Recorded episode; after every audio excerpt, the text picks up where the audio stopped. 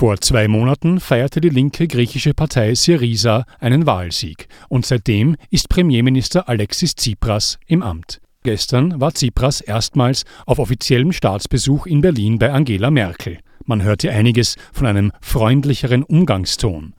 Grund genug für Radio Stadtfilter Jürgen Link, um eine erste Zwischenbilanz zu bitten. Jürgen Link hat gemeinsam mit griechisch-deutschen Kulturvereinen einen Appell für eine faire Berichterstattung über demokratische Entscheidungen in Griechenland lanciert und mit der dazugehörigen Unterschriftenliste in der Zwischenzeit auch an Angela Merkel geschickt. Vor diesem kurzen Gespräch jetzt noch zwei Anmerkungen. Wenn Sie nicht wissen, was die Brüning-Politik ist, das lässt sich aus den Ausführungen von Jürgen Link rasch erkennen. Und der gegen Ende genannte Andonis Samaras war Tsipras konservativer Vorgänger als griechisches Staatsoberhaupt. Nun aber zu Jürgen Link über die Lage in Griechenland nach Tsipras Staatsbesuch und im Speziellen zu den unterschiedlichen Deutungen dieses Besuchs in deutschen und griechischen Medien.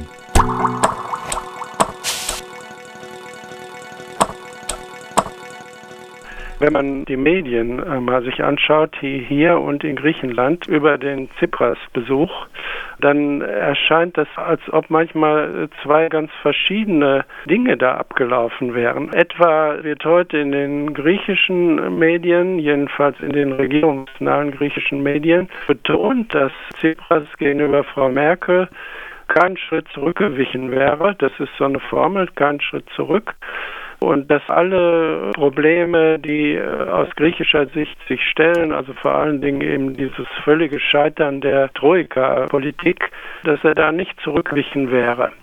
Wenn man sich dann umgekehrt die deutschsprachigen, besonders deutschen Medien anschaut, dann heißt das doch mehr oder weniger, also langsam kommt er jetzt zur Vernunft, er lenkt jetzt langsam ein, er sieht jetzt langsam die Realität also es sind zwei vollkommen verschiedene Interpretationen. Da muss man sich natürlich fragen, wie kommt sowas zustande? Und da komme ich auf unseren Appell. Wir haben in diesem Appell die Einäugigkeit besonders der deutschen Leitmedien kritisiert und fordern die Öffnung eines zweiten griechischen Auges. Man müsste doch wenigstens objektiv darüber berichten, was die Griechen sagen, wie die das äh, deuten. Zur Rolle der Medien, da war ja natürlich letzte Woche die große Aufregung mit dem berühmten Stinkefinger und der fragwürdigen Strategie auch, die da bei der Lancierung und der Problematisierung dieses alten Videos äh, geritten worden ist. Es gibt ein paar Umfragen, die nahelegen, dass das äh, Vertrauen der Griechen in die neue Regierung eher am Abnehmen ist. Warum ist das so? Ist das vielleicht gerade eine Folge dieser medialen Berichterstattung? Ist es eine Folge der Unnachgiebigkeit, die besonders Schäuble gezeigt hat? Oder ist es eine Folge dieses Wandels, den Tsipras jetzt gemacht hat oder auch nicht, je nach Interpretation? Zum Stinkefinger, da werde ich nichts sagen. Äh, das ist meines Erachtens die Bankrotterklärung der großen deutschen Medien, dass sie diese Sache überhaupt aufgebracht hat, aufgebauscht hat und tagelang äh, statt über die wirklichen Probleme darüber geredet hat. Vom Appell aus jetzt könnte ich sagen, dass mir nicht ganz einleuchtet, wenn die griechische Regierung sagt, sie sei keinen Schritt zurückgewichen. Faktisch ist sie zurückgewichen. Ich war auch neulich in Griechenland. Es ist sehr viel die Rede, dass äh, Tsipras äh, gegenüber Merkel gesagt hätte, er lässt sich keine Wörter verbieten. Um welche Wörter geht es da? Ist natürlich klar. Das erste Wort, was die Deutschen verbieten, ist Troika. Stattdessen, also hat Schäuble in Anführungszeichen zugestanden, dass man von den Institutionen redet. Das ist inzwischen in Griechenland ein Witz, der also weit verbreitet ist. Jeder weiß in Griechenland, dass die Troika verlängert worden ist dass die Regierung, sie wurde erpresst. Also in Deutschland heißt es immer, die Griechen sind die Erpresser. Aber man kann das genau umgekehrt sehen, dass eben die deutsche Regierung Ultimaten gestellt hat, wir drehen euch den Geldhahn zu, wenn ihr zum Beispiel nicht die Troika verlängert, auch wenn, er, wenn wir sie jetzt Institutionen nennen. Das zweite verbotene Wort ist Schuldenerlass. Man hat in dem Moment, wo Varoufakis noch einmal nach den ersten Verhandlungen von Schuldenerlass gesprochen hat, ist man über ihn hergefallen, hat gesagt, also das ist ja unerhört, das ist eine Provokation. Jetzt redet er schon wieder von Schuldenerlass. Also man hat dieses Wort wirklich verboten. Ein weiteres Wort, was faktisch in der deutschen Medienlandschaft verboten ist, wir haben im Appell gesagt, die Troika-Politik muss man als Brüning-Politik bezeichnen. Man könnte Brüning und Troika nebeneinander stellen und man hätte alles ist genau parallel. Jeder Heller und Pfennig der Zinsen muss bezahlt werden, egal was alles gekürzt werden muss. Und der Erfolg war sechs Millionen Arbeitslose und Hitler. In Griechenland gibt es prozentual gerechnet mehr Arbeitslose als die sechs damals in Deutschland. Und wenn man damals in Deutschland Gedankenexperiment einfach nur, kann man doch mal machen, einen Syriza gehabt hätte, dann wäre uns vielleicht einiges erspart geblieben. Brüning, das ist der Vorläufer der CDU, das war das Zentrum und äh, das war die Partei von Angela Merkel, die Vorläuferpartei. Diese Analogie äh, ist historisch richtig. Wenn ich Sie richtig verstanden habe, sehen Sie das sozusagen nicht unbedingt als kluge Strategie der griechischen Regierung zu sagen, wir haben hier überhaupt keine Zugeständnisse gemacht, gleichzeitig aber diesem Wunsch, nicht mehr von Schuldenerlass zu sprechen, mindestens von Tsipras Seite her nachzukommen? Ja, persönlich meine ich schon, die Regierung Tsipras hätte ehrlich sagen sollen, wir sind der Übermacht erlegen. Man hätte sogar sagen können, wir sind erpresst worden, denn es war eine Erpressung.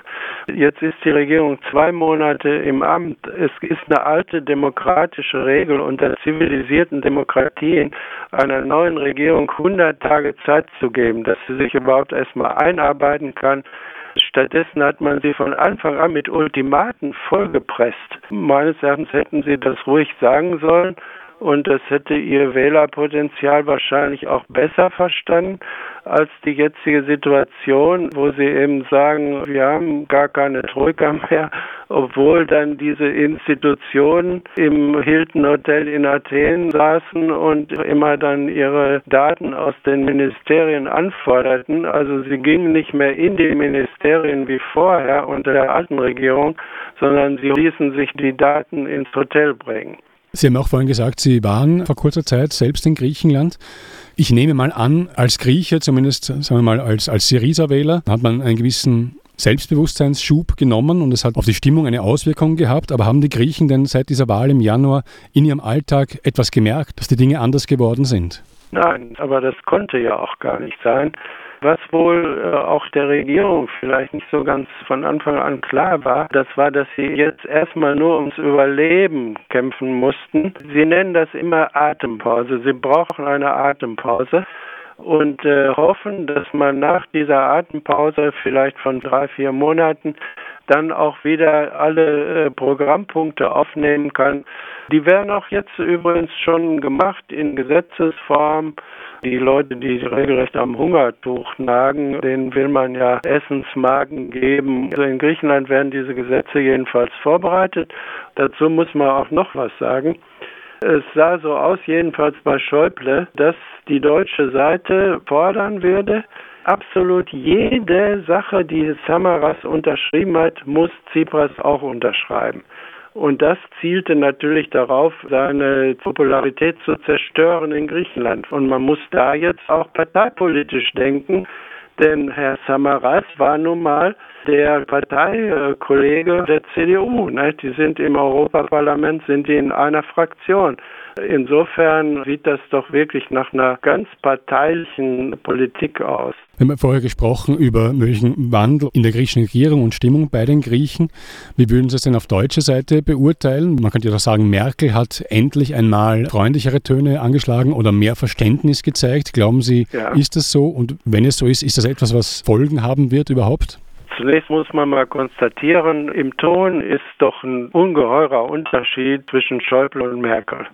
Wie Schäuble zum Beispiel über Varoufakis, wie er ihn verspottet hat, wie er ihn angeblich geduzt hat wie einen Gastarbeiter, das geht auf keine Kuhhaut, wie er Ultimaten gestellt hat und gesagt hat, ah, wenn ihr bis Ende des Monats nicht liefert, dann ish over, also mit schwäbischem Englisch.